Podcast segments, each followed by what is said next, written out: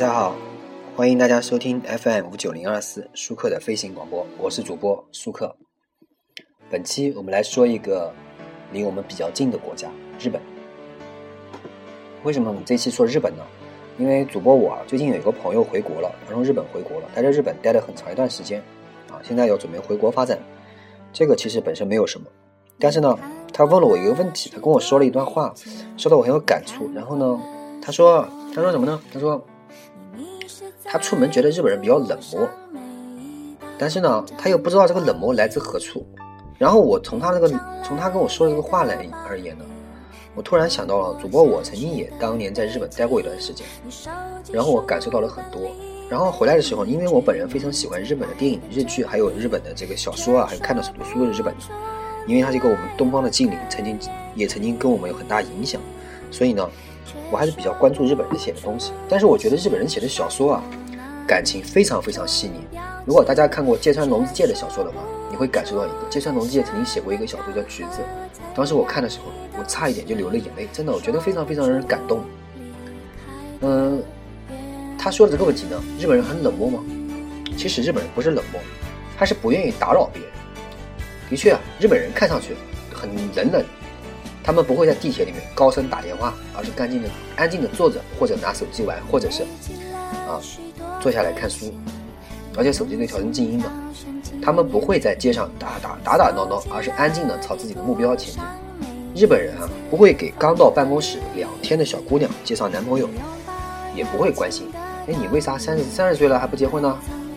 日本人不会在朋友聚会上直接问你一个月挣多少钱，开什么车。日本人聚会呢，这个朋友聚会喝咖啡呀，默默的各付各的账单，也不会为了抢着付账打起来。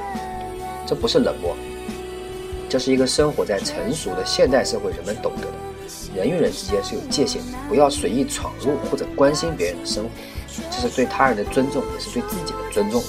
需要强调的是。这种界限并不会造成真正的社会冷漠，而会让社会更加有序。在日本，如果你真正需要帮助的时候，周围的人会第一时间施以援手。我当时在日本问路的时候，往往被问的那个人，他通常会直接带我到目的地。呃，问别人火车时刻表，就火车什么时候来，他其实也不知道。但是呢，他会掏出个手机，翻翻翻翻翻翻翻翻翻翻翻半天，真的很傻。我在日本丢钱包啊，丢掉了。完好无损的找回来。当然了，还有日本丢钱包，很多人说了日本丢钱包这个事情，那个是一个制度需要。那么我们就不说这个了。如果大家有空的话，可以在网上搜一下日本丢钱包以后的这个行为。还有各种各样关爱残疾人的设施，简直周到细致啊！你看了以后，你就不知道，你觉得日本人是不是脑筋用用到这上面去了？所以呢，我个人认为啊，我们国家是表面上热闹，骨子里冷漠。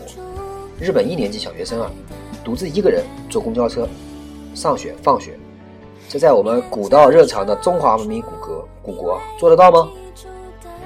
至于这个心思细腻的作品，我想，正是人与人之间的界限，为个人营造了一个安静的、不被打扰的空间，让每个人都有机会按照内心的要求成长，呃，安静的品味自己的生活，体会自己的情感，这样呢，才会有心思细腻的作品诞生吧。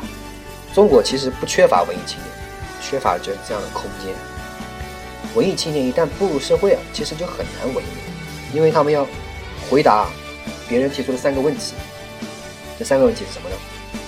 第一，你做什么工作呀？你买房了吗？结婚了吗？